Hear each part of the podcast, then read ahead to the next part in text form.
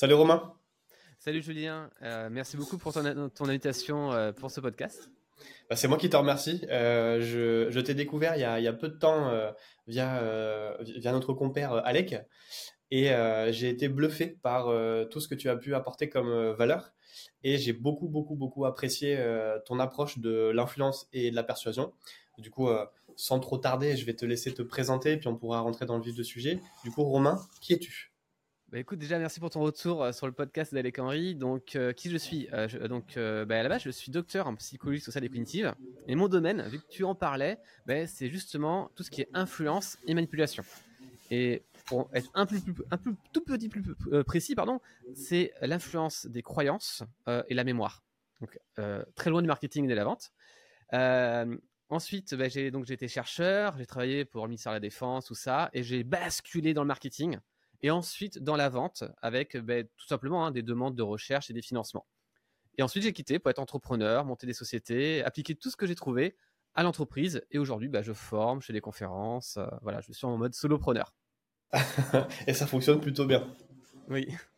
Euh, Romain, qu'est-ce qui fait que tu es arrivé justement euh, dans cette science-là de l'influence et de la persuasion? Ça a été quoi le, le déclic ou le déclencheur?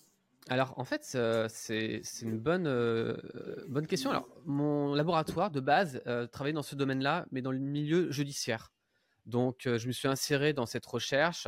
Moi, à la base, je travaillais sur les méthodes d'interrogatoire à destination, des policiers. Et ensuite, lors de mes recherches qui ont été financées, ben, j'avais un thème qui était la croyance que j'adorais parce que je, voyais tout simplement qu'on pouvait modifier les croyances d'une personne dans un entretien. Euh, et là, je me suis dit que comment les gourous, euh, comment les, euh, les, personnes pouvaient manipuler?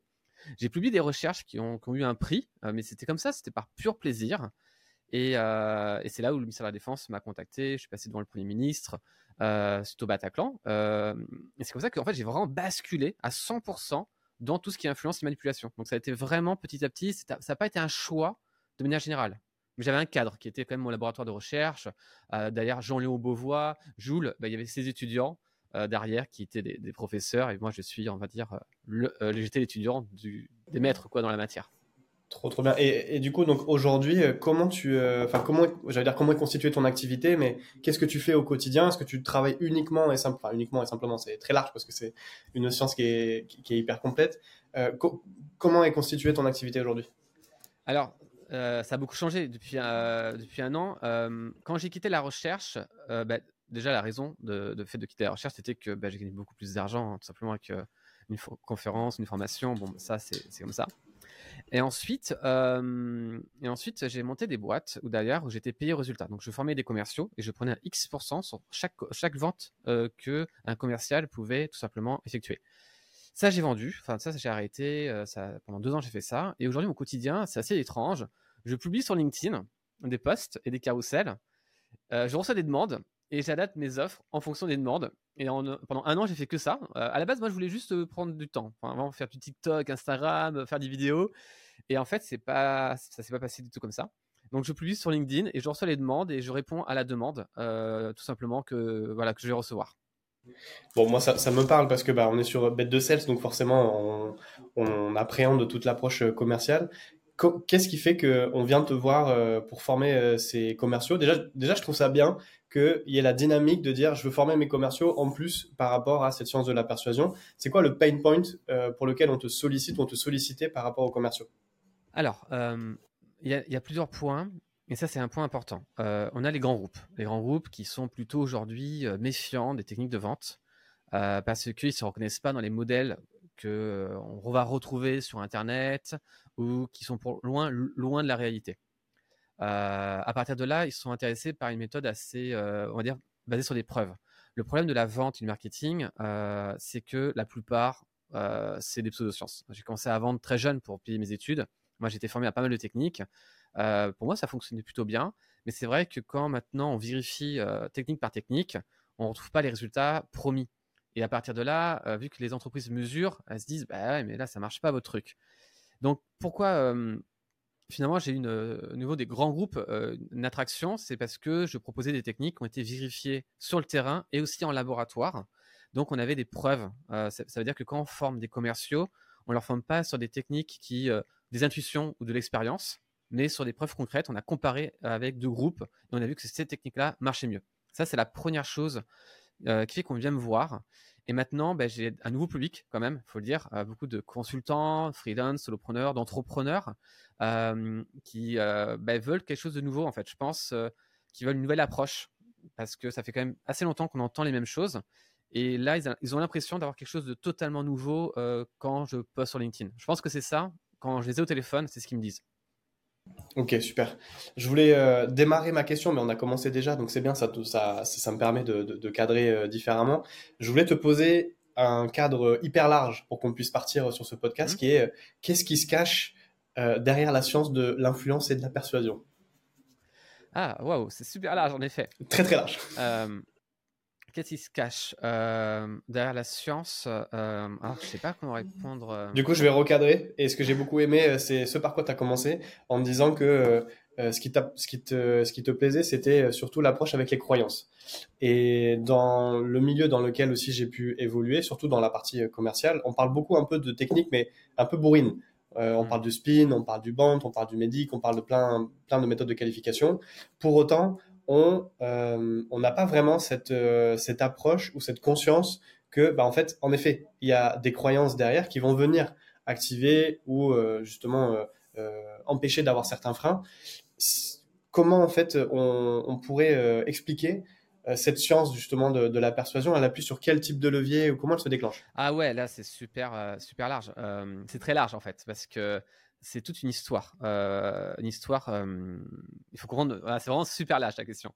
C'est fait que, euh, bon, déjà, on va, on va, on va recadrer dans l'histoire. qui est le premier auteur à avoir vulgarisé l'influence et manipulation, la persuasion? C'est Robert Cialdini. C'est un chercheur qui a eu un, un, coup de génie. Il a vulgarisé les techniques que personne connaissait, qu'on publiait, nous les chercheurs, dans des revues. Et c'était le premier. Il l'a super bien fait. Et c'était le seul en fait. Si tu regardes scientifiquement ce qui a été publié, tu as Spin que tu as cité, qui a apporté une révolution dans le monde de la vente à l'époque. C'était une révolution parce que les gens ne posaient pas des questions. Euh, donc c'était une vraie révolution. Et aujourd'hui, spin selling, même si la méthode elle a évolué en réalité, on, comprend un peu mieux comment jouer euh, sur ces questions. C'est une révolution qui est scientifique. On a Robert Cialdini, qui fait influence et manipulation best-seller. J'ai rencontré cette personne, euh, euh, Robert euh, Cédini, en conférence. Il était impressionnant. Et depuis, on n'a plus rien. Il n'y a plus rien. Hein. C'est assez, étonnant quand même. Alors pourquoi déjà? Ben, Parce que les scientifiques n'aiment pas la vente, n'aiment pas tout ça. c'est plutôt comment contrer les techniques d'influence et manipulation. Et ils n'aiment pas ça. Et du coup, il n'y a, pas a pas eu de recherche derrière ce, ce système. Et ensuite, c'est développé plein d'autres techniques que nous on appelle, mais moi j'ai aucun problème avec ça par contre, hein, par rapport aux, scientifiques un peu euh, réfractaires, pseudosciences. Euh, mais moi, bon, à un moment donné, moi j'étais aussi commercial, je vendais des ordinateurs, euh, ben, on fait ce qu'on a en fait à un moment donné. Donc, et ça, ça va se baser sur une compréhension de l'humain qui est fausse, qui est celle que l'humain est irrationnel.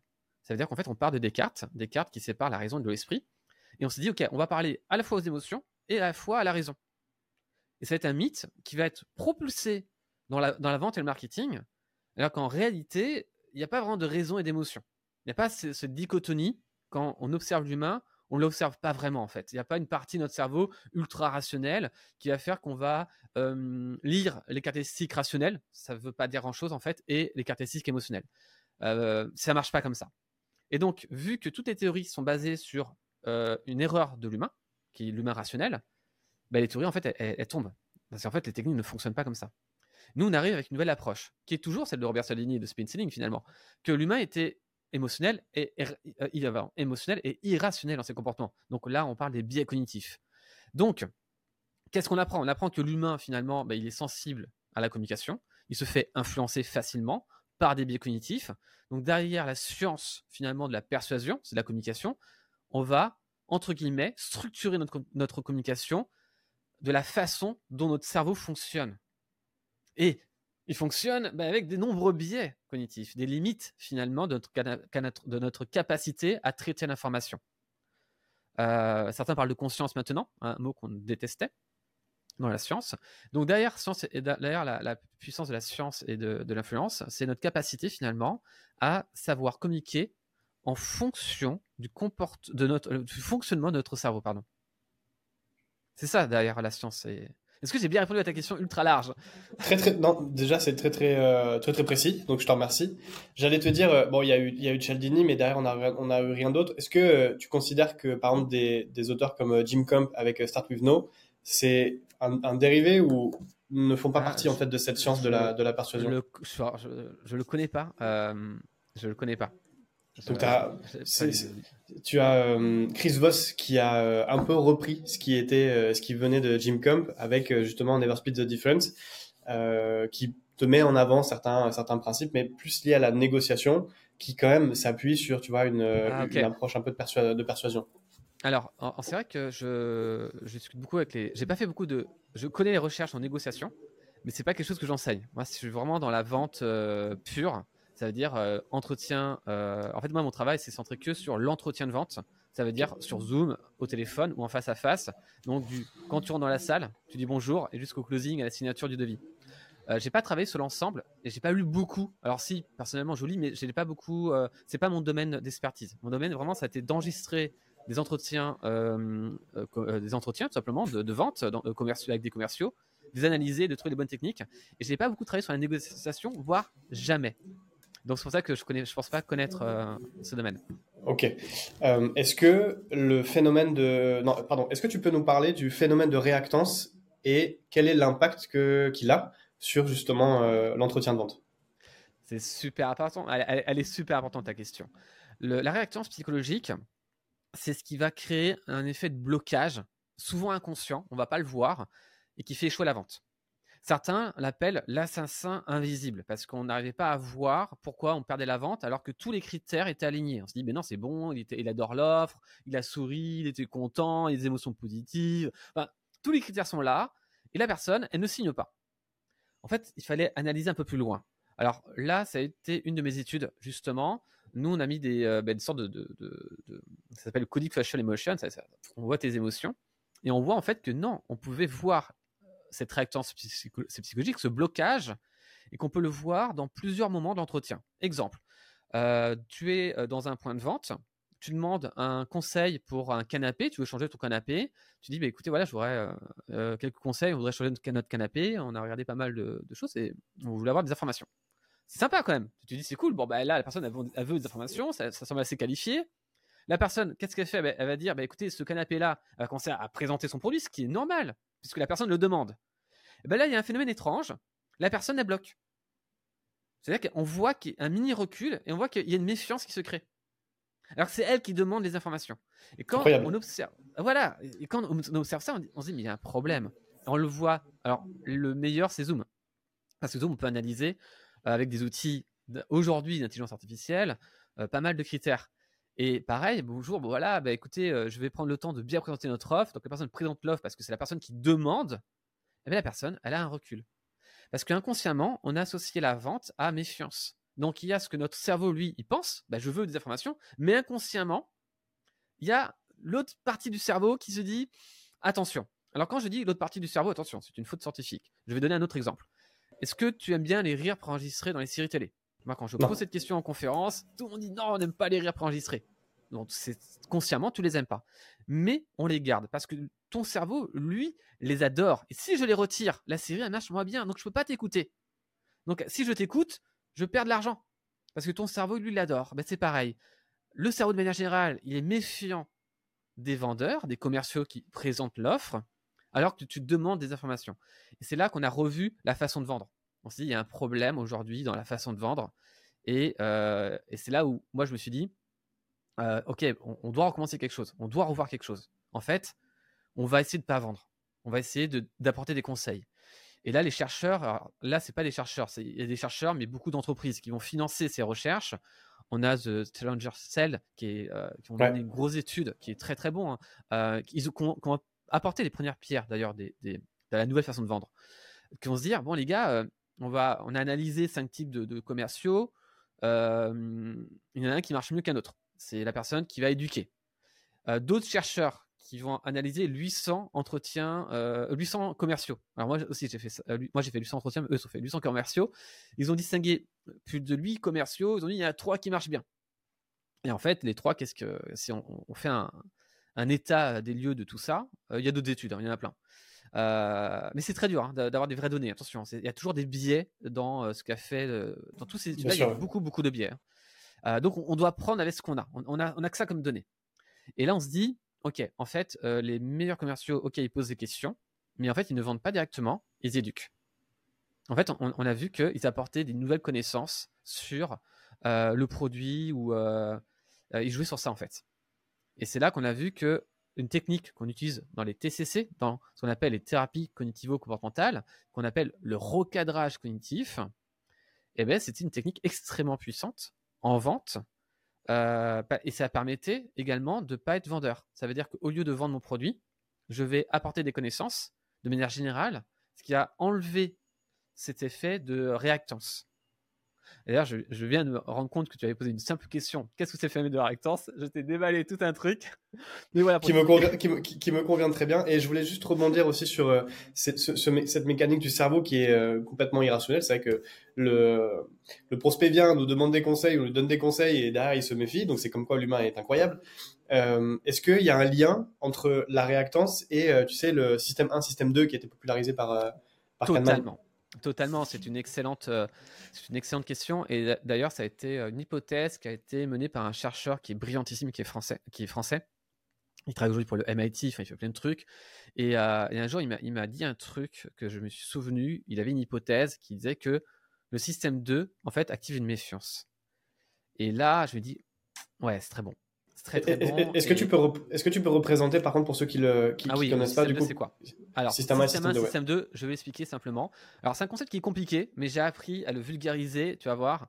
Si je te dis, si je te dis Julien, 2 plus 2, automatiquement, tu as une image mentale concrète qui arrive à ton esprit, qui est 4. C'est automatique et tu n'as pas pu contrôler ta pensée. Je t'ai imposé une pensée, ici, donc qui est 4. Mais si je te dis 17 fois 24, tu n'as pas une réponse automatique qui arrive à ton esprit. Donc, on différencie deux types de questions. En science, aujourd'hui, on dit des réponses de type 1 et de type 2. Mais on va rester sur système 1, système 2, puisque Daniel Kahneman l'a vulgarisé de cette façon. Alors, une réponse de type système 1, c'est le 2, et de type système 2, c'est 17 x 24. Donc, quand je te dis Trump immigration, mur. Si je te dis Clinton immigration, rien te vient à l'esprit. Donc, Clinton parle au système 2. Le système 2, c'est un peu ce qu'on peut appeler une pensée analytique. C'est une pensée euh, pas rationnelle, comme on l'entend, mais analytique. On peut avoir euh, un, analyse système 2, comme les gens qui euh, pensent que la Terre est plate, ben, ils ont une analyse système 2. Ils réfléchissent, ils calculent, ils sont analytiques. la production de la réponse n'est pas bonne, mais ça reste analytique. Donc on a une pensée analytique qui va prendre des ressources, qui va nous fatiguer mentalement, qui va nous prendre de l'énergie. Plus tu actives ton système 2 dans la journée, plus tu es fatigué. C'est pour ça qu'il faut s'organiser dans la journée. Bien s'organiser. Et donc, c'est pareil dans la vente. Plus tu activais ce, ce système de là, plus tu activais une pensée analytique. Mais on a vu que, ou en tout cas l'intuition qu'on avait de l'époque, c'était que le système 2 automatiquement activait une méfiance. On l'a vu notamment sur une expérience qu'on appelle CRT, qui a été créée par le MIT, qui propose des dilemmes où tu as une réponse automatique qui arrive à ton esprit, qui est souvent fausse, et tu dois reanalyser le dilemme avec ton système 2 pour trouver la bonne réponse. Mais certaines personnes trouvent directement qu'il y a un piège. Ils voient la réponse, mais ils ne se trompent pas. Et en fait, ils activent une méfiance. Ils se disent, «Hmm, si c'est trop facile, c'est qu'il y a un piège. Ils activent le système 2. Et donc, on, l'a lié avec la méfiance. Et on a vu en fait tout simplement que plus tu actives le système 2, euh, ben, plus en fait tu actives de cette réflexion et plus finalement tu perds la vente, que ce soit en marketing ou euh, dans un entretien de vente. En gros, c'est ton ennemi, c'est ton ennemi. Donc moins la conversation est fluide, moins il y a de la clarté, moins tu vends plus tu actives du système 2, donc du 4 tout le long de l'entretien, plus tu as des chances de vendre. Ça montre un autre dilemme, Julien, qui est important. Et ça, ça a été une euh, du coup de mes recherches.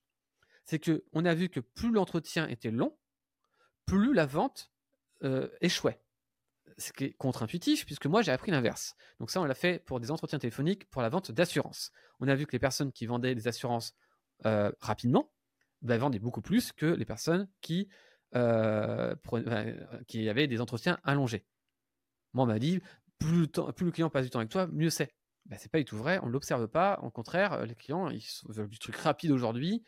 Et je vois que plus l'entretien est long, moins ça marche. Tout simplement. C'est normal parce qu'il y a. Est-ce qu'on peut parler aussi de la fatigue décisionnelle et que plus je vais le solliciter? Plus on ça. c'est ça exactement. Plus je vais le solliciter et moins du coup il va être capable euh, sur le long terme, donc sur le long terme, sur un entretien même de 45 minutes, de prendre des décisions qui vont être, bah, comme tu le dis, euh, euh, donc en système 1 avec le 4. exactement. Voilà.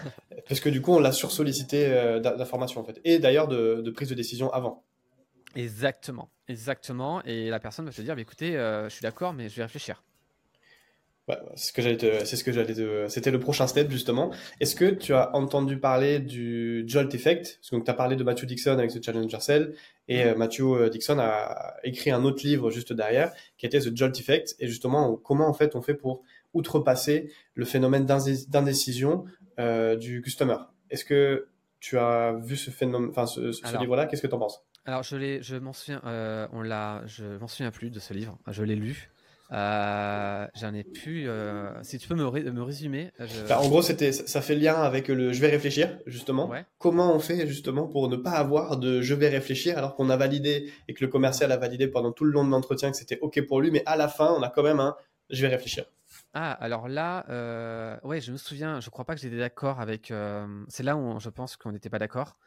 Euh, je vais te donner du contexte. Euh, quand on a financé euh, nos recherches, donc là, sur la, pas sur le marketing. Le marketing, c'était avec le, CNRS, c'est nickel. Mais quand c'était sur l'entretien de vente, avec le laboratoire, c'est compliqué. Donc, du coup, là, c'est là, tout ça, je me mais on commence à. On a, on a en tout cas un financement sur une question comment répondre aux objections? Mais c'était que sur ça. Donc, c'est trop cher, je vais réfléchir, je vais en parler à ma femme, à toutes les objections que tu as. Donc nous, ce qu'on a fait, c'est qu'on a lu tous les bouquins sur euh, comment répondre aux objections. Et euh, on a essayé de trouver, nous, euh, on a commencé à mettre des protocoles de recherche pour savoir mais quelle était la meilleure réponse. et en fait, on a eu des, bah, des contraintes qui fait qu'on ne trouvait pas de solution. Et là, on s'est dit merde, comment on fait? C'est-à-dire que moi, j'étais bloqué. Donc on a un financement, on doit répondre à ce financement. On leur dit on n'a pas de solution, merci pour les. C'était beaucoup d'argent, c'est un consortium de banques et d'assurances, donc c'est énormément d'argent. Euh, pour dire bah, merci pour l'argent, mais on ne trouve rien. Donc c'est un peu la panique.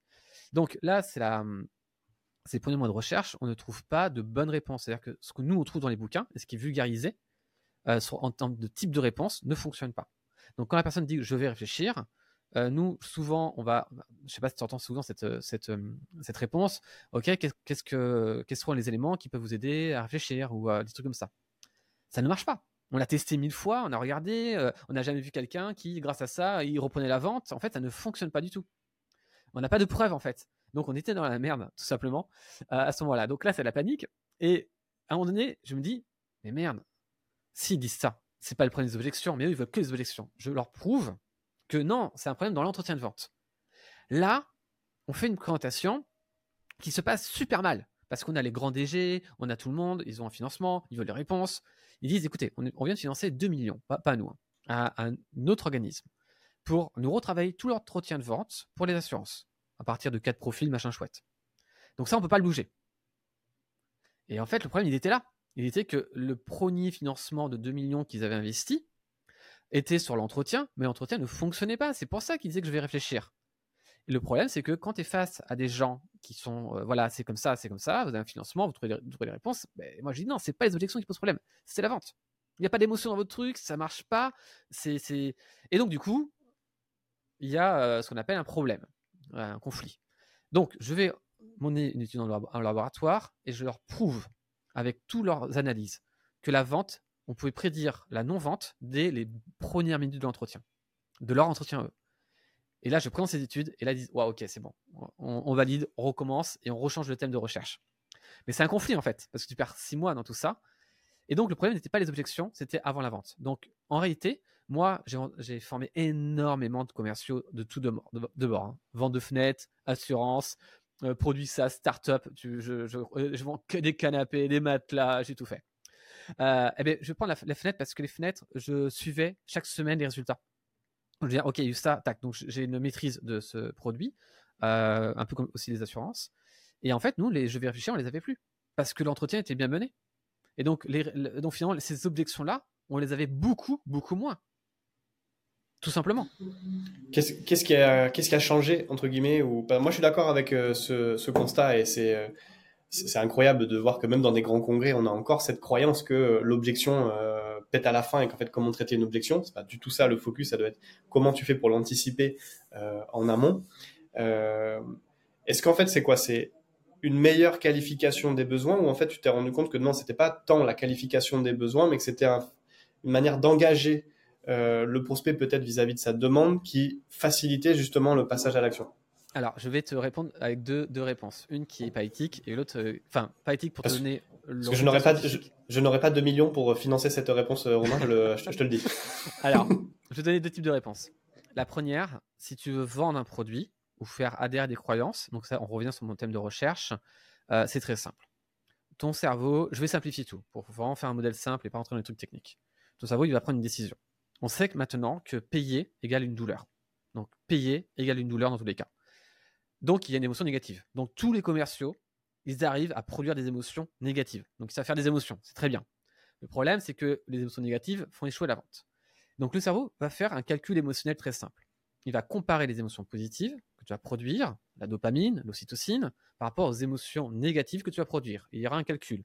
Plus tes émotions positives seront fortes, ben, moins la douleur de payer est importante. Donc le prix, l'évaluation du prix de ton produit va dépendre des émotions.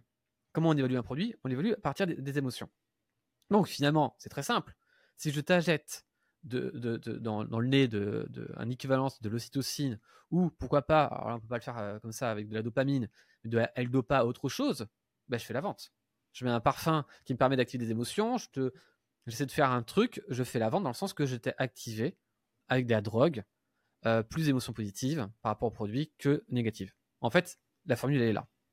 Bien sûr, tu ne peux pas utiliser la drogue pour euh, droguer tes clients. C'est pour te dire que, en fait, l'équation, c'est euh, vendre un produit, c'est activer des émotions fortes par rapport aux émotions négatives au prix que tu vas payer. Et que les plupart des commerciaux n'ont pas. Euh, alors, les, gens qui vendent du pas cher, ils n'ont pas trop ce problème. Par exemple, si je veux des fenêtres pour l'isolation, tu as le bas de gamme, polonais, paf, tu poses, nickel. Le problème, c'est que moi, c'est plus cher, c'est plus haut de gamme et c'est fabriqué au sud de la Belgique. c'est le, le, berceau de la fenêtre là-bas alors qu'ils appellent ça des châssis, c'est vraiment un truc super euh, important. Euh, donc c'est très très haut de gamme. Les fenêtres belges, elles sont lourdes. Euh, entre parenthèses, je suis pas belge, hein, parce que à chaque fois que je parle de la Belgique, je, je suis belge, je suis parisien. et donc du coup, elles sont plus lourdes, et, elles sont vraiment de qualité. Les fenêtres, elles sont vraiment, tu sens que c'est de la qualité. Mais c'est plus cher. Et c'est pareil pour tous les produits. Les, les produits plus chers, bah, ils sont forcément de meilleure qualité. Généralement, c'est ce que tu payes, mais du coup, ils sont plus, ils sont plus durs à vendre. Et c'est là où ça bloque. C'est pour vendre des produits plus chers. Et c'est là où les gens, bah, ils mettent pas les émotions. Alors que tout le truc est sur les émotions. Donc, c'est la, question que tu, que tu poses finalement, c'est comment activer ces émotions Finalement. Par rapport à la douleur de payer. Alors, en fait, euh, là, c'était une vraie question. Est-ce qu'on active plein d'émotions pendant tout l'entretien? Ou, euh, alors, tu es, parti, tu es parti, Julien, je sais pas si c'est normal. Euh, moi, je suis là, Romain. Ah, ok, ça marche. je suis là. Alors euh, justement, euh, euh, je, je, vais te laisser enchaîner. Je suis désolé si je te coupe dans le truc, mais je, je, je, remarque en fait ces dernières années qu'il y a de plus en plus de conscience, notamment moi je suis dans enfin, mon, mon, mon, marché de base est le marché de l'infoprenariat et c'est un marché qui s'éduque beaucoup aux États-Unis. Aux États-Unis, tu as de plus en plus cette vente émotionnelle qui, qui est popularisée. maintenant, je j'ai la croyance que nos prospects français ont un peu plus de, de justement de réactance et de frein euh, vis-à-vis de la vente. Et donc, on ne peut pas euh, vendre de la même manière que euh, les méthodes de vente aux États-Unis sont, sont enseignées. Il faut un peu les, les, adapter. Et ce que je trouve dommage, c'est qu'on parle beaucoup de vente émotionnelle, mais en appuyant sur la douleur, alors que je suis sûr qu'il il y a d'autres leviers qu'on peut aller activer. Et j'aimerais justement que tu puisses euh, nous parler de non, on peut activer de la vente émotionnelle sans ne faire qu'appuyer, bourriner sur la douleur. Alors, c'est une excellente question, encore une fois, Julien, euh, que tu poses. Euh, honnêtement, je vais te dire, je me suis différencié sur le marché de cette façon. on ne peut pas vendre aux États-Unis de la même façon qu'en Europe. Ah, merci, Romain, merci. Merci. C'est pas la même culture. Et c'est là où tu as parlé de spin selling. Et ça, c'est super intéressant. En effet, spin selling, euh, qui n'a jamais été traduit en français d'ailleurs, c'est très étonnant parce que c'est quand même très très intéressant. Enfin, c'est incroyable quand même comme, méthode. Encore une fois, dans, l'époque. Euh, le problème ici, c'est que par exemple, on va prendre euh, le niveau 3 de spin selling qui est les conséquences. Quelles seraient les conséquences si demain mon canapé, tu vois, les gens ils vont poser des questions de conséquences? Quelles seraient les conséquences si dans six mois vous n'atteignez pas votre vos objectifs et tout ça? Il faut savoir que ces questions-là, euh, les gens ils vont répondre parce qu'ils n'osent pas dire non, mais ça les gêne. et aux États-Unis, il n'y a aucun problème. C'est-à-dire qu'en fait, quand tu poses ce genre de questions, tu y vas, tu, peux même leur dire, euh, imaginez-vous, machin chouette, ça passe. C'est étonnant, mais ça passe. Mais en France, ça passe pas du tout et ça bloque la vente. Même dans la prospection, puisque les infopreneurs, je connais bien ce milieu, euh, je trouve, qui copie-colle justement des modèles américains sans réfléchir. Et c'est là où, ça ne fonctionne pas. Quand on reçoit des prospections LinkedIn qui te dit Salut Romain, j'adore tes posts LinkedIn, c'est personnalisé, ça c'est cool. Sinon, euh, j'avais une question, j'ai vu que tu étais solopreneur. Quelles seraient les conséquences Qu'est-ce qui bloque aujourd'hui pour que tu sois serein dans ton business? Mais comment tu peux poser une question comme ça, émotionnellement forte? Là, d'un coup, c'est impossible que j'en réponde. Surtout à l'écrit en plus. Et en plus à l'écrit. À l'écrit. Et c'est pareil à l'oral. Et donc, euh, certains sont formés par des Américains, ils arrivent, très bien. Et demain, imaginons, euh, si votre canapé, euh, là, ça ne fonctionne pas, si vous ne changez pas votre canapé dans les six prochains mois, qu'est-ce que ce serait pour vous? Bah, je sais pas. Gens, ils répondent, mais c'est trop étrange cette question. Mais c'est un peu ça en fait. Et ces infopreneurs, ils le font, ils ne voient pas qu'ils perdent des ventes à cause de ça parce que ça marche, on va dire, chez les rêveurs, chez vraiment les gens qui sont vraiment pas éduqués, mais chez la plupart, ça bloque puisque quand on te dit, très bien, là, bon, dans six mois, qu'est-ce que, si tu avais une baguette magique, dans six mois, si pour, te projeter le coup de la baguette magique, génial. En fait, les gens y répondent, mais ça les bloque. Ça les bloque totalement en fait dans la vente. Et donc, je suis totalement d'accord avec toi, on ne peut pas vendre comme en France, comme aux États-Unis. Et les émotions, eh bien, elles sont un peu plus discrètes, on appelle. C'est-à-dire que tu peux les activer, mais de façon beaucoup plus discrète. Ok. Donc, les questions spin selling, ben, les questions sur les conséquences ou les implications, elles sont pas évidentes à placer. Il, faut une subtilité. C'est pour ça qu'on l'a adapté, euh, ce modèle. Et donc, et donc, bah, je te pose la question justement, quelles sont les émotions discrètes qu'on a à aller euh, checker ou à aller activer? Alors, déjà, en fait, il faut comprendre comment le, cerveau produit euh, des informations et produit euh, des, des émotions. Quand la personne, on va reprendre l'exemple de la personne qui vient me voir, qui me dit Salut, quelles seraient les conséquences si demain, voilà, quels sont les blocages que tu as alors qu'on ne se connaît pas ben Là, ça bloque chez nous parce qu'on produit des émotions en fonction de leur intensité. C'est-à-dire que quand tu rentres dans l'entretien, tu ne peux pas produire des émotions intenses chez la personne, notamment négatives, qu'on appelle intimes. Tu dois y aller crescendo. C'est-à-dire que tu as des émotions classiques, de plus en plus fortes, et après tu peux seulement poser, quand tu le sens bien, l'émotion sur les conséquences qui sont beaucoup plus fortes. Donc ça, tu peux. Donc exemple, bah, Julien, tu, viens me voir, tu me dis, écoute Romain, on voudrait changer euh, notre site web aujourd'hui, euh, j'ai vu que tu faisais ça avec euh, des études en marketing, tout ça, c'est cool. Euh, je voudrais en discuter avec toi. Bah, très bien, Julien. Je vais commencer donc du coup à te poser des questions. Et là, je vais te poser une question clé. Julien, pourquoi souhaites-tu changer ton site web maintenant? Pourquoi activer la cause maintenant activer l'urgence? Ça, c'est une question qui est simple, qui est logique. Et là, directement, mais toi, tu vas me donner le pourquoi et la cause et tu vas produire l'information. Donc, avec une question, j'ai déjà beaucoup d'informations. Ensuite, derrière, je vais dire, écoute, Julien, ça marche. Et selon toi, euh, tu vas me dire, écoute, j'ai pas des, j'ai beaucoup de visites, mais j'ai pas de conversion. Tu vois, donc tu as expliqué ça. Mais je vais prendre le temps. Je vais pas te, pas te vendre. Et là, je vais te dire, Julien, très bien, Julien. Et selon toi, qu'est-ce qui fait qu'aujourd'hui sur ton site web, tu, voilà, ça bloque nous des conversions. Comme ça, moi, j'ai ton niveau de connaissance et de conscience sur le problème. Et je vais pouvoir adapter mon discours en fonction de ce que toi tu connais. Et je vais surtout appuyer encore sur la douleur et justement ton point de vue. Donc tu vois, je peux activer chez toi des émotions qui sont quand même restent discrètes, qui sont quand même fortes, qui sont classiques dans un entretien. Peut-être qu'à un moment donné, je peux te dire, ok très bien, bon là aujourd'hui, euh, je vois que c'est une urgence, euh, c'est quelles seraient les implications si ton web ne change pas? Mais je pense pas que j'ai besoin de cette question-là en fait. souvent, je les pose pas et ça marche très bien. Et euh, un Américain te la posera sans problème. Et c'est là où moi, souvent, je m'arrête parce que j'ai ton niveau de douleur, j'ai ta compréhension du problème. Je vais encore te poser quelques questions et je vais passer du coup au recadrage ou à l'insight. Derrière, je vais enchaîner sur la vente. Tu vois? Donc je peux activer des émotions négatives. On a besoin de les activer pour que tu prennes conscience de son problème parce que ton niveau de conscience du problème, il n'est pas hiérarchisé dans ton cerveau. Ce qui est hiérarchisé, c'est le problème sur le moment qui est le plus fort. C'est mal fait, mais c'est comme ça. Euh, sinon, ce serait compliqué. Sinon, on serait tous euh, en mode panique sur la guerre euh, dans le monde entier et tout ça. Donc, je vais activer des émotions, tu vas les verbaliser ça va activer chez toi les émotions négatives, et après, je te monte en positif. Ah, je t'entends plus. Excuse-moi, ah, j'avais le, micro coupé. Est-ce que, euh, alors déjà merci beaucoup pour la qualité euh, de, de, tes informations et l'apport de valeur que tu fais qui est, euh, qui est, toujours aussi bon à, écouter. Merci pour ça. J'ai une question, c'est est-ce que cette approche de la vente émotionnelle, elle va fonctionner en fonction des différents stages dans lesquels notre prospect va se situer? Par exemple, si j'ai un prospect qui a été ramené et qui est dans un stage de découverte, donc son niveau de douleur et donc de conscience de la douleur n'est pas suffisamment euh, conscientisé. Est-ce que, euh, malgré tout ce qu'on est en train de présenter en termes de freins et de passage et de levier à l'achat, ça fonctionne quand même ou il y a ce niveau d'éducation du lead qui est quand même à prendre en compte? Alors, le, niveau d'éducation, forcément, il, va être à, prendre en compte euh, en fonction si la personne te contacte ou toi tu la contactes, donc sur les réseaux. Par contre, par contre, les bons commerciaux, les meilleurs, euh, imaginons que tu arrives pour la découverte. Moi, ça m'arrive très souvent. Les gens ils disent oh, J'ai adoré le podcast, j'ai adoré tes publications. Mais vu que je parle pas de mes offres, et les gens ils savent même pas que j'ai des offres, ils disent oh, Voilà, j'aurais juste discuté euh, avec toi. Euh, nous, on a des problématiques, mais ils n'ont pas un problème précis. Et c'est là, en fait, qu'il il faut être très bon. Car c'est ta capacité à trouver des problèmes non considérés, mais des vrais problèmes. C'est-à-dire qu'en posant des questions, ton expertise va faire que, OK, aujourd'hui, c'est votre vision-là, mais vous n'avez pas vu ça. Donc, c'est ce qu'on appelle mettre des problèmes non considérés. C'est extrêmement puissant parce que quand tu commences à avoir une nouvelle vision, une nouvelle compréhension, la personne se dit Waouh, j'avais pas vu ça. C'est ce qu'on appelle une prise de conscience.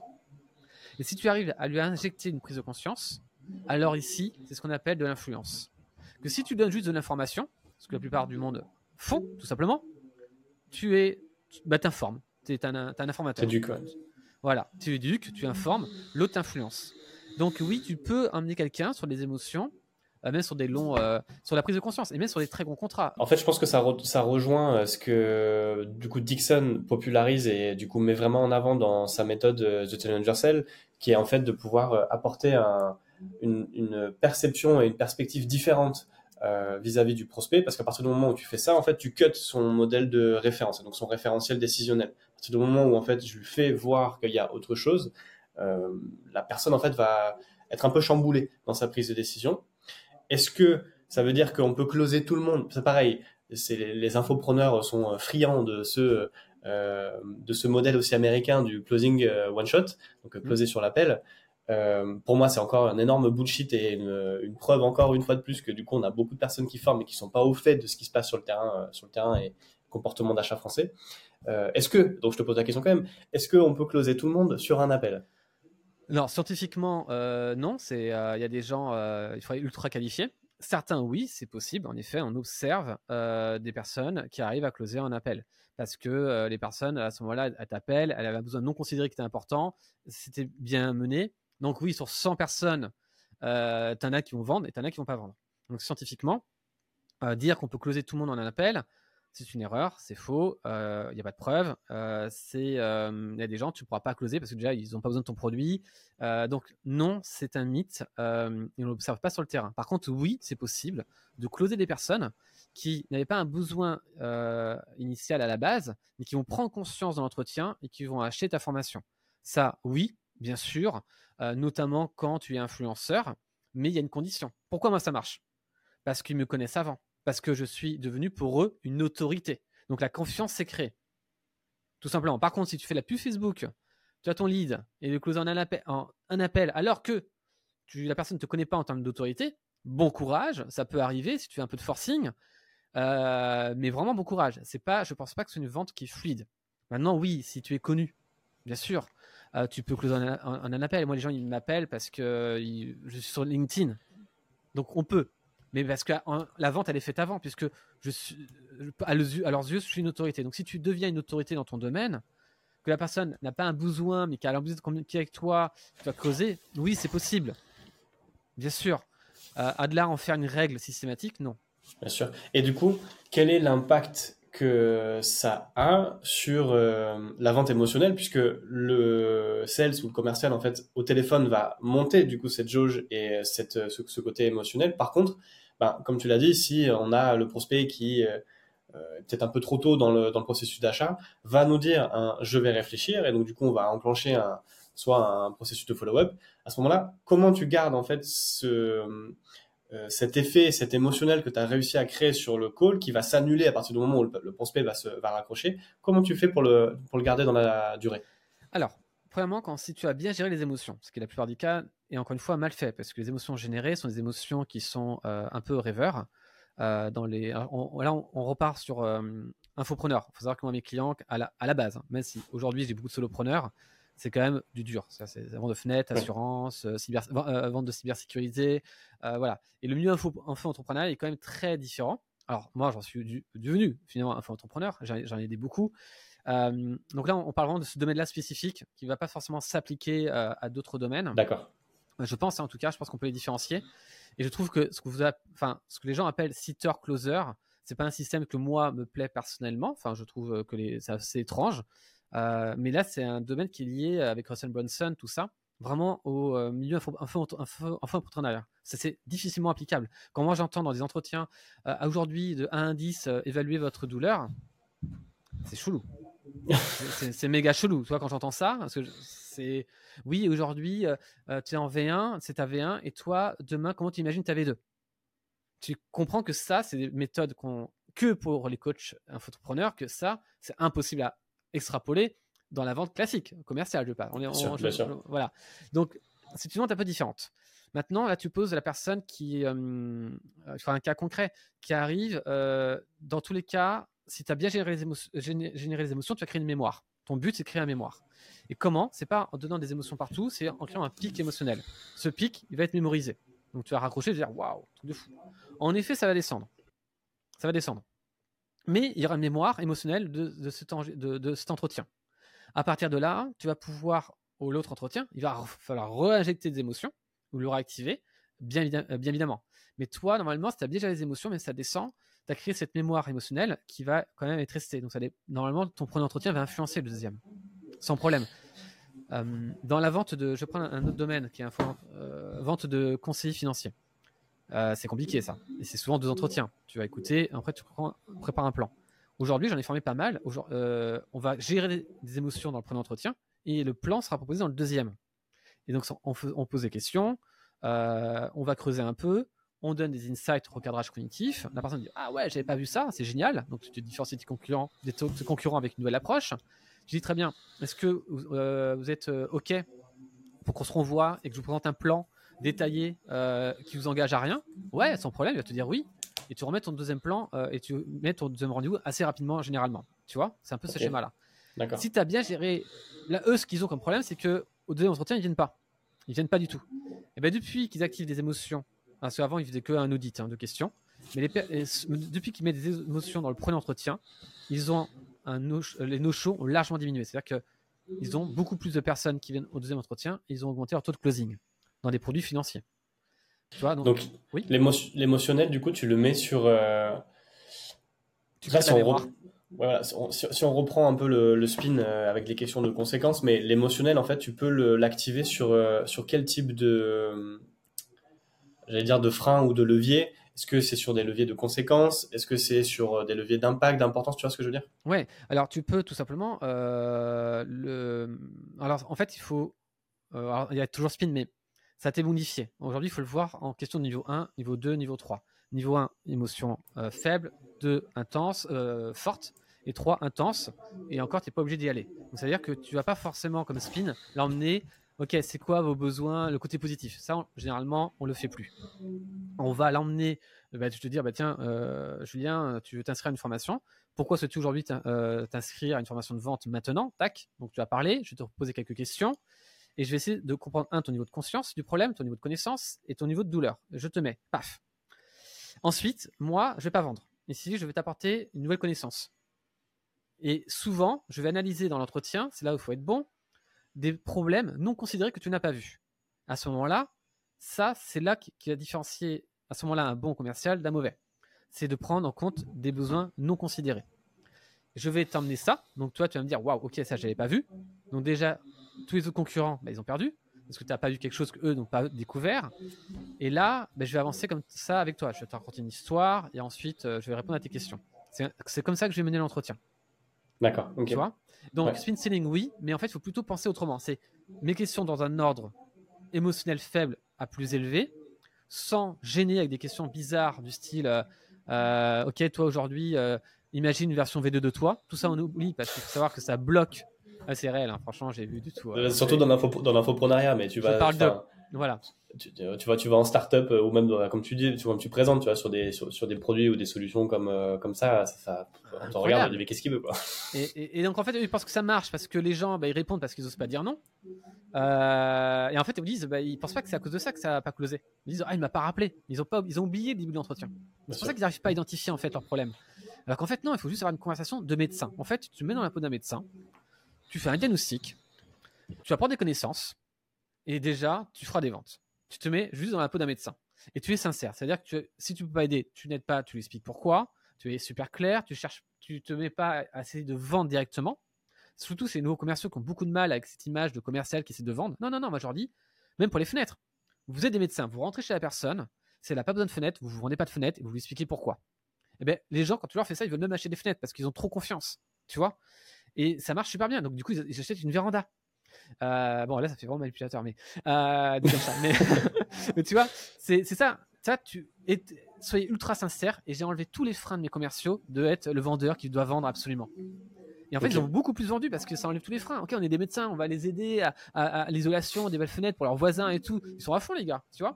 Et donc, c'est cette approche-là que je conseille tout en restant dans le conseil émotionnel et pas en mettant euh, plein de produits. Alors, je vais donner un exemple concret maintenant. Euh, je vais rester sur les sites web puisque ça parle à tout le monde, les sites internet, euh, dans l'info-entrepreneuriat, dans le digital. je vais prendre l'exemple que moi j'ai eu avec un client qui a fait trois de sites web. Un 2000 euros, un 3000 euros, un 4000 euros. Il vient me voir, manque de peau, je suis à 8000. Donc c'est mort. La vente, elle est perdue déjà pour moi. Parce qu'il y a trois devis qui sont ultra bas, je suis trois fois plus cher. Donc c'est fini.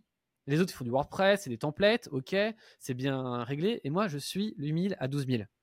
Ah, Julien, je ne peux pas vendre. Pas possible. Il faut que je sois bon là. Il faut que je sois bon. Donc la personne, elle vient me voir, euh, elle me dit, euh, je suis recommandé, machin chouette. Ça se passe pas très bien en plus le début parce que j'arrivais pas à me connecter sur leur Teams. Je déteste, je déteste Teams de base à cause de ça. Microsoft, je suis plutôt méga Apple. Donc j'arrive en retard, je suis pas forcément de bonne humeur, euh, donc je suis pas dans les meilleures conditions. Et je lui pose la question, tout simplement, pourquoi voulez-vous changer de site web? Tu vois, ma question, elle est simple. Il me dit, bah, ça, ça, ça, image de marque et tout. Ensuite, il me dit euh, qu'ils ont vu trois autres agences. Bon, ça, ok. J'ai dit, selon vous, qu'est-ce qui bloque sur le site web? Et là, je vois qu'il ne sait pas du tout ce qui bloque. J'ai dit, écoutez, ce qu'on va faire ensemble, c'est qu'on va aller prendre notre site web. On va le regarder. Et là, je dis, le problème, c'est pas le design. Vous dites que c'est le design, donc vous voulez quelque chose de plus moderne. Moi, je pense que c'est pas le design qui bloque, même si ça peut jouer, ça va pas jouer forcément. Regardez, il y a plein de sites qui sont moches et qui marchent. C'est que là, vous avez des pavés de texte partout. Et en plus, on comprend même pas ce que vous faites. On arrive sur le site web, moi je veux comprendre ce que vous faites, on comprend pas. On ne sait pas. Vous êtes spécialiste de. Mais non. Et là, je lui propose une proposition de valeur unique directement. Et elle me dit, oh, c'est génial.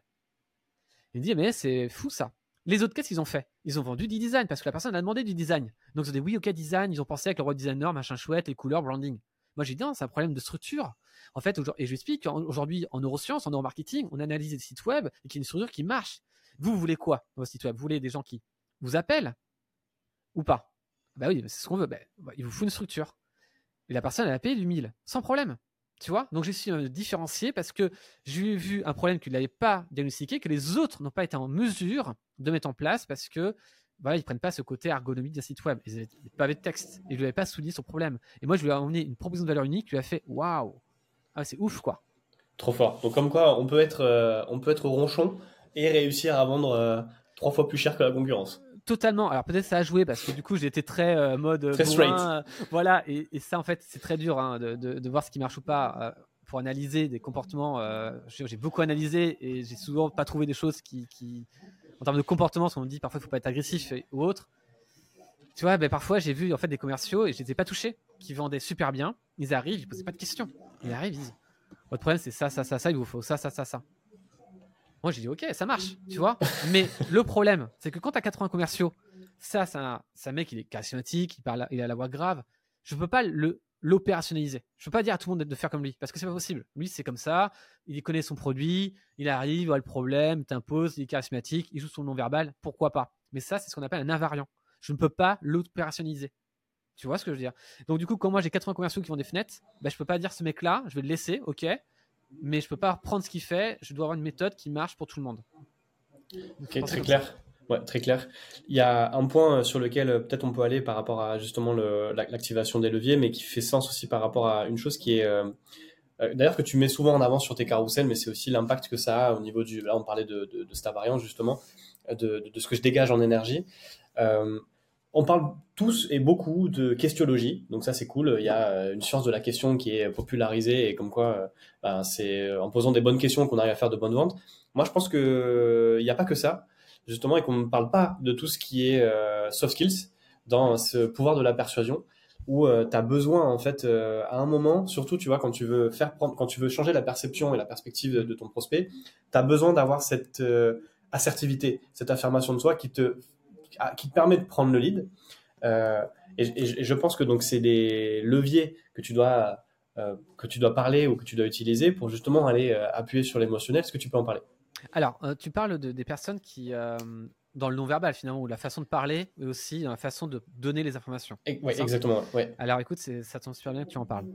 Euh, puisque j'ai mené une étude dessus en interne pour des alors c'est pour des conseillers financiers. Donc je donne le contexte. On a des gens qui ont fait un bac plus 5 en droit et d'autres qui l'ont pas fait. Donc on a des ingénieurs, de niveau ingénieur, des gens très techniques et des gens qui ne sont pas du tout techniques. Qu'est-ce qui s'est passé? Les gens peu techniques vendaient plus que les gens techniques. C'est intéressant quand même, tu dis, c'est pas normal, tu vois. Alors qu'ils ont des formations, euh, ils ont eu tous des formations. Euh, moi, je fais, je, fais partie de, enfin, je sais pas si je fais partie de cette étude, mais j'aurais pu, parce que j'ai été le numéro un euh, de vente, de vente d'assurance dans ma société. Par contre, je pense que j'étais le numéro un en je ne connais pas mon produit je connaissais deux choses. C'était le prix du produit et le nom de l'assurance. C'était tout. Voilà. Eh ben, écoute, euh, voilà. Et en fait, euh, c'est étonnant parce que eux, ils comprennent pas. Et alors, qu'est-ce que j'ai vu? En fait, j'ai vu qu'il y avait un sorte de syndrome de l'expert quand les experts en conseiller financier, donc ça en gestion de patrimoine, assurance vie et d'autres, euh, enfin tout ce qui peut en gestion de patrimoine, quoi. Et bah, en fait, les gens, ils étaient beaucoup dans l'hésitation, dans la technique, avec des doutes. Vous pourrez faire ci, peut-être aussi. Tu vois, ils emmenaient plein de plein d'informations, mais avec toujours cette marqueur de distance qu'on a en science également. Et du coup, le, marqueur de distance fait que bah, toi-même, tu es distant. Euh, tu crois pas.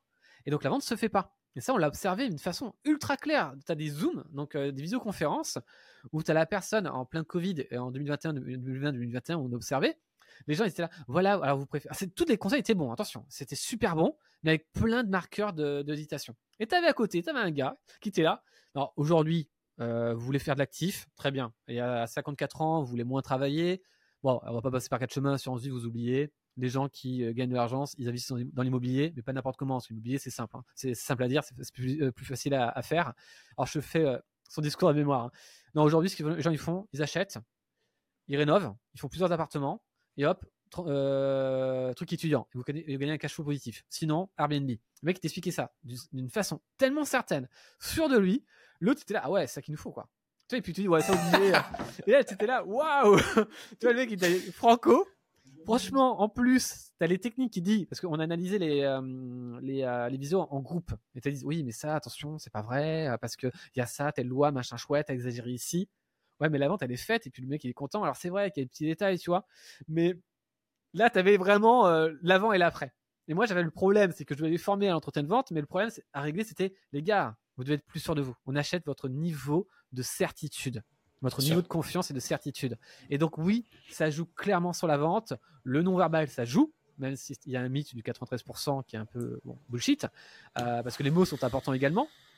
Mais ta façon de parler, ta prestance, bien sûr, elle va jouer, car tu joues sur ton niveau de confiance. Et notamment sur les E, les marqueurs, tout ça, les marqueurs d'hésitation fait diminuer les ventes, parce que tu le crées chez la personne aussi. On le voit, tu as un doute. Et donc, si tu crées le doute chez moi, et comme tu le dis, euh, comme tu le dis très bien d'ailleurs, euh, je crois que c'est ta phrase, ça a été quand tu crées du doute. Euh... Ah bah je l'ai plus. Quand tu crées du doute, tu crées une friction. Voilà, c'est ça. Totalement. Dès que tu crées du doute, en fait, dès que tu crées du doute, tu trouves à l'autre, au cerveau une excuse de pas aller plus loin. et puis tu as des gens qui vont créer du doute parce qu'ils ressentent une émotion négative, ils la comprennent pas, donc ils vont aller chercher des explications pour comprendre pourquoi ils ressentent cette émotion négative. ils vont trouver des choses parfois un peu illogiques. Donc en fait, oui, tout doit être fluide. Tu dois pas créer de doute, tout doit être clair.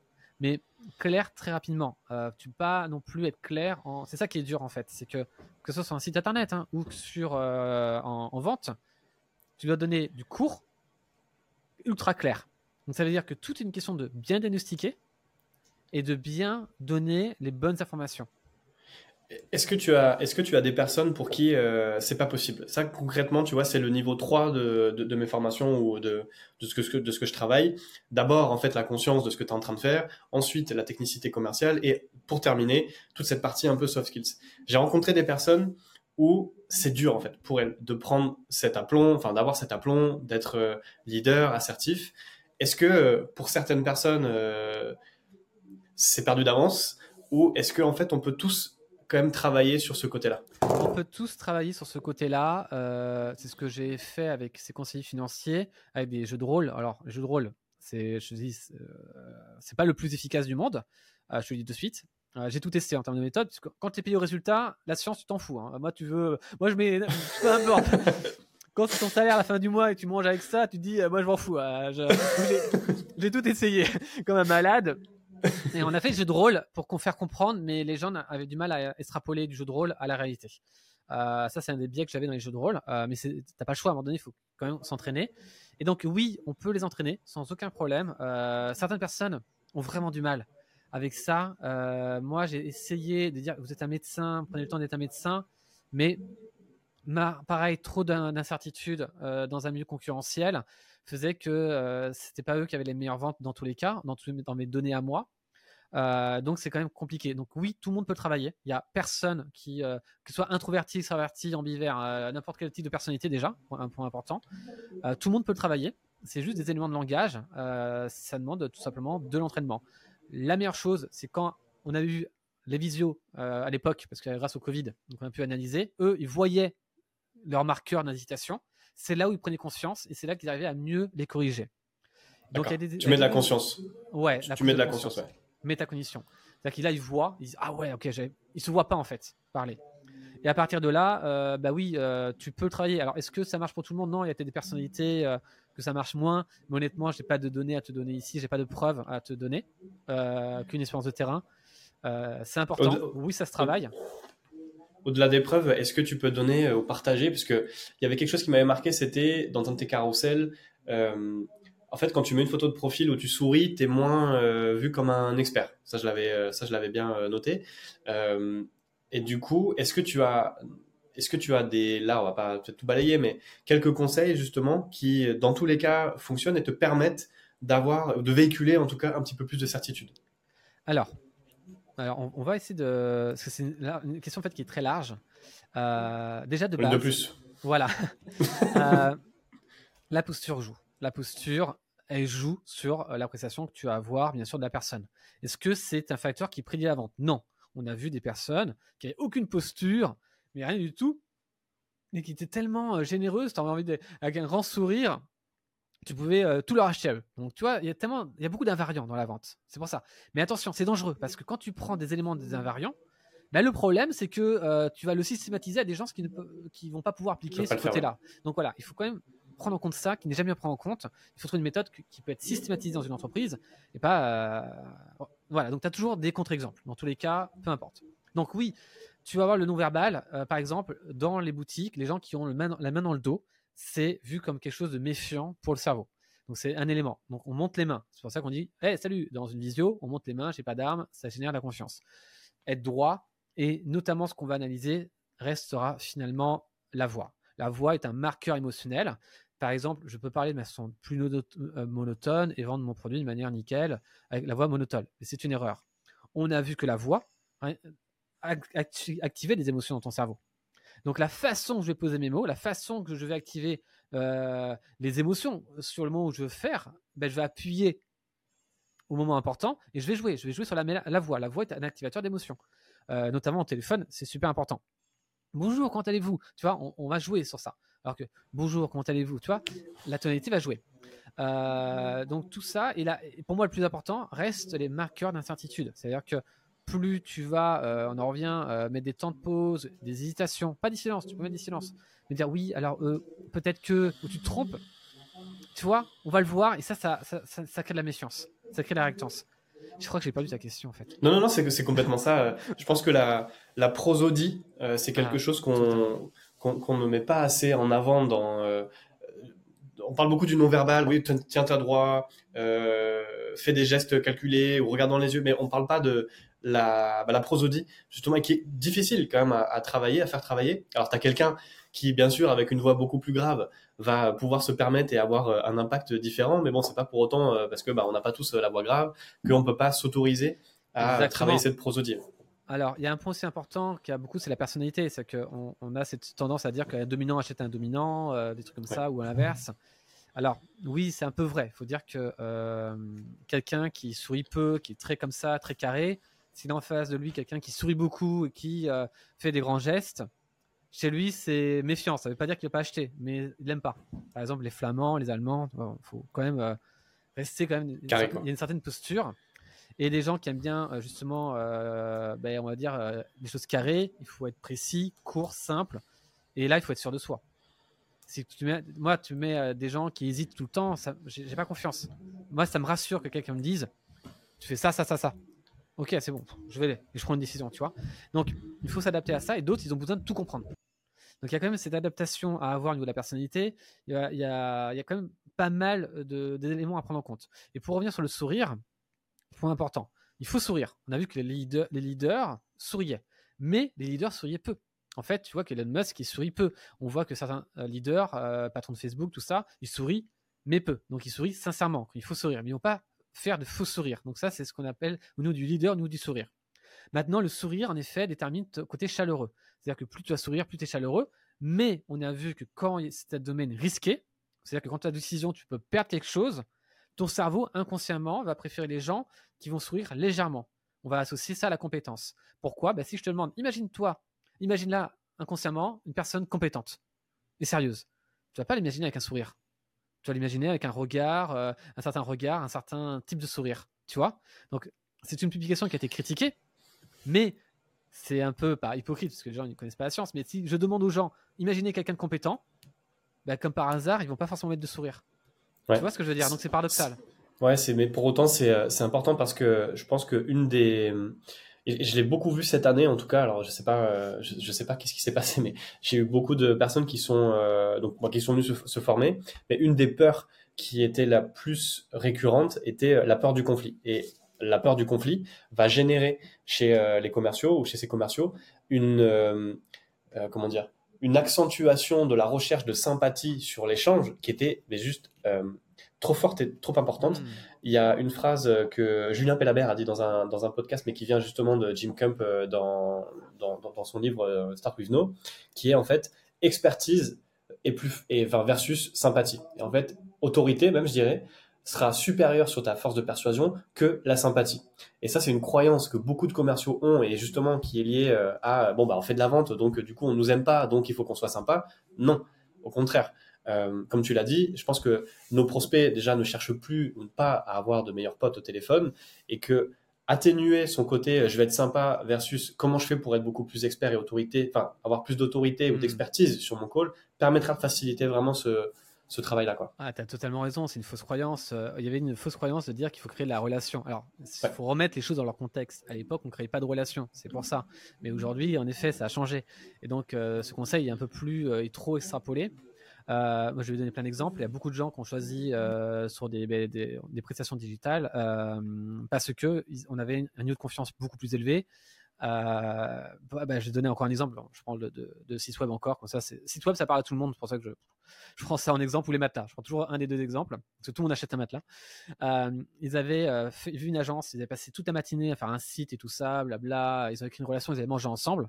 Est-ce qu'ils ont signé? Non en un quart d'heure, j'avais euh, pris la vente gagné la vente. L'après-midi, j'avais le devis. Et j'étais encore plus cher. Parce que, justement, euh, bah, eux, voilà, c'était un échange. Et aujourd'hui, les gens, ils ont en plus de ça. C'est plus facile de dire non à quelqu'un à qui tu as créé une relation de sympathie. Qu'à un mec où tu as été beaucoup plus droit et au plus carré, tu as donné de la valeur quand même. C'est pas évident de dire non, tu vois, si tu t'es engagé. Mais à quelqu'un de sympa, bah, tu dis non plus facilement. Ouais, c'est vrai. Un... Il y a une étude hein, qui le montre euh, les, euh, dans les hôtels ou dans les restaurants, je sais plus dans lequel, sur les réservations, on annulait plus, on, annulait plus facilement les gens à qui on avait créé un lien de sympathie. Qu'on analyse plus, par exemple, tu veux arrêter ton contrat annuel de, de campagne Facebook, bah, si tu as une bonne relation avec l'agence, si tu te trouves sympa, c'est plus facile de leur dire on arrête qu'une agence euh, où tu as moins cette relation-là. Ce qui est assez paradoxal.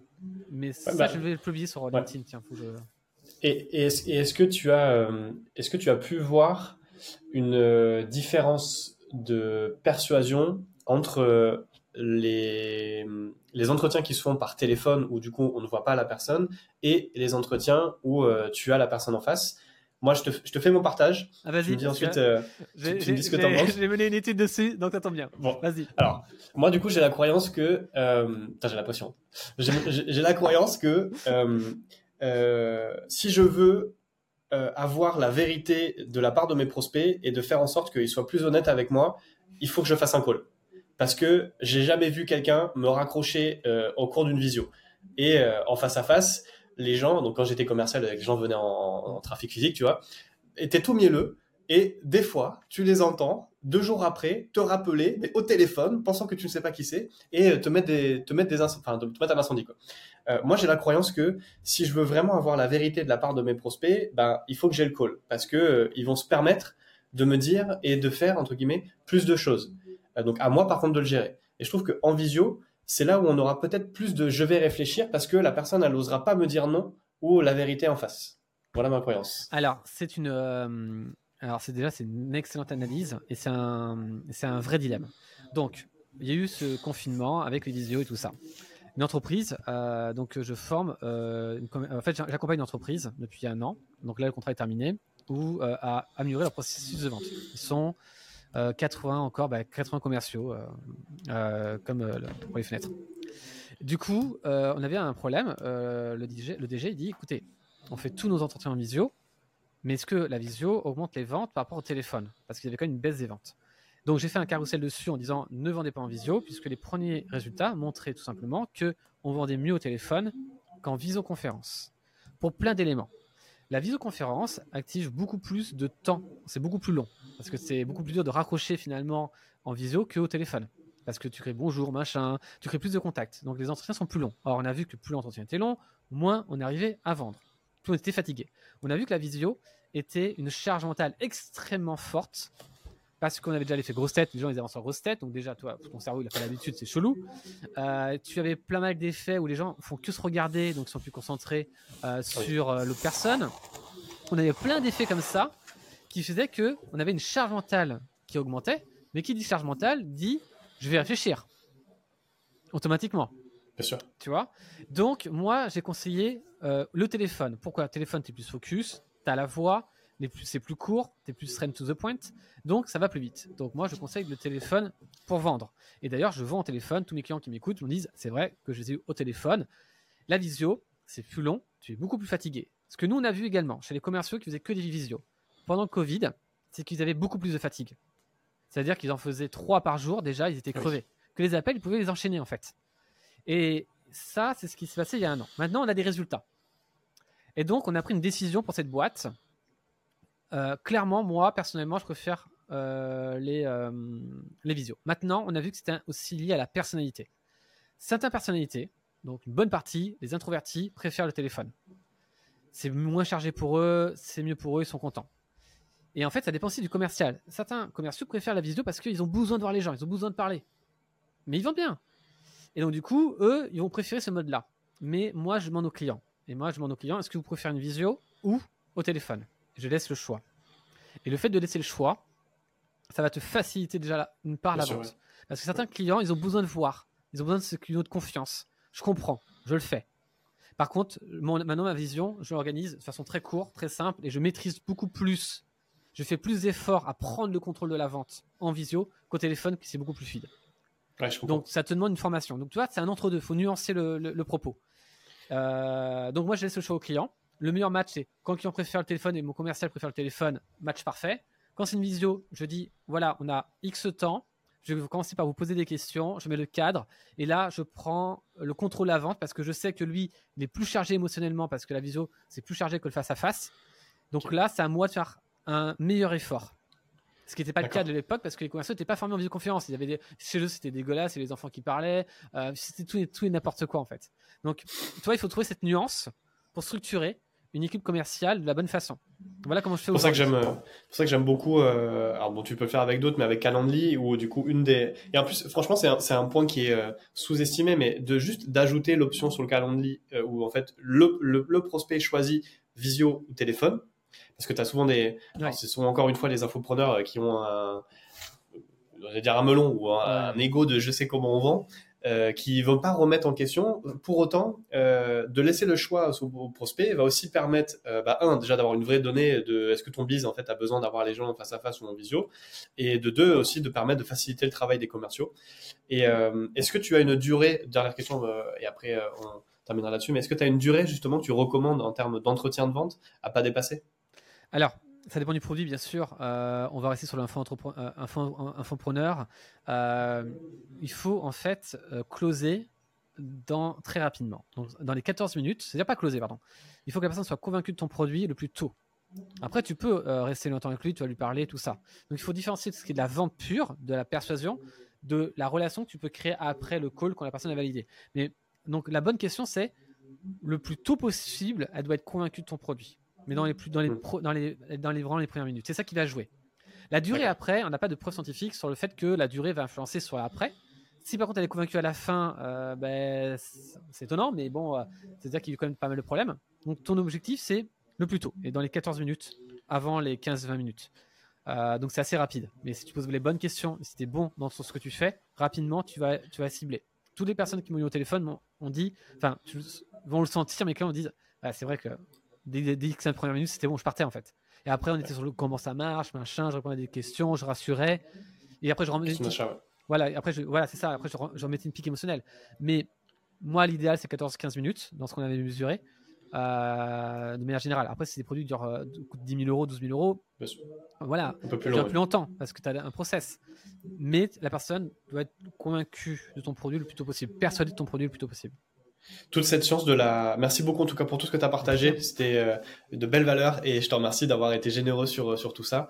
toute cette science-là, on a beaucoup parlé de, bah, de vente évidemment, mais euh, je pense que c'est énormément de conseils qui s'appliquent dans notre vie de tous les jours et que bah, si on a un bon vendeur, je pense qu'on a euh, la je pense qu'on a plus de chances d'avoir une vie qui collera et correspondra à, nos besoins.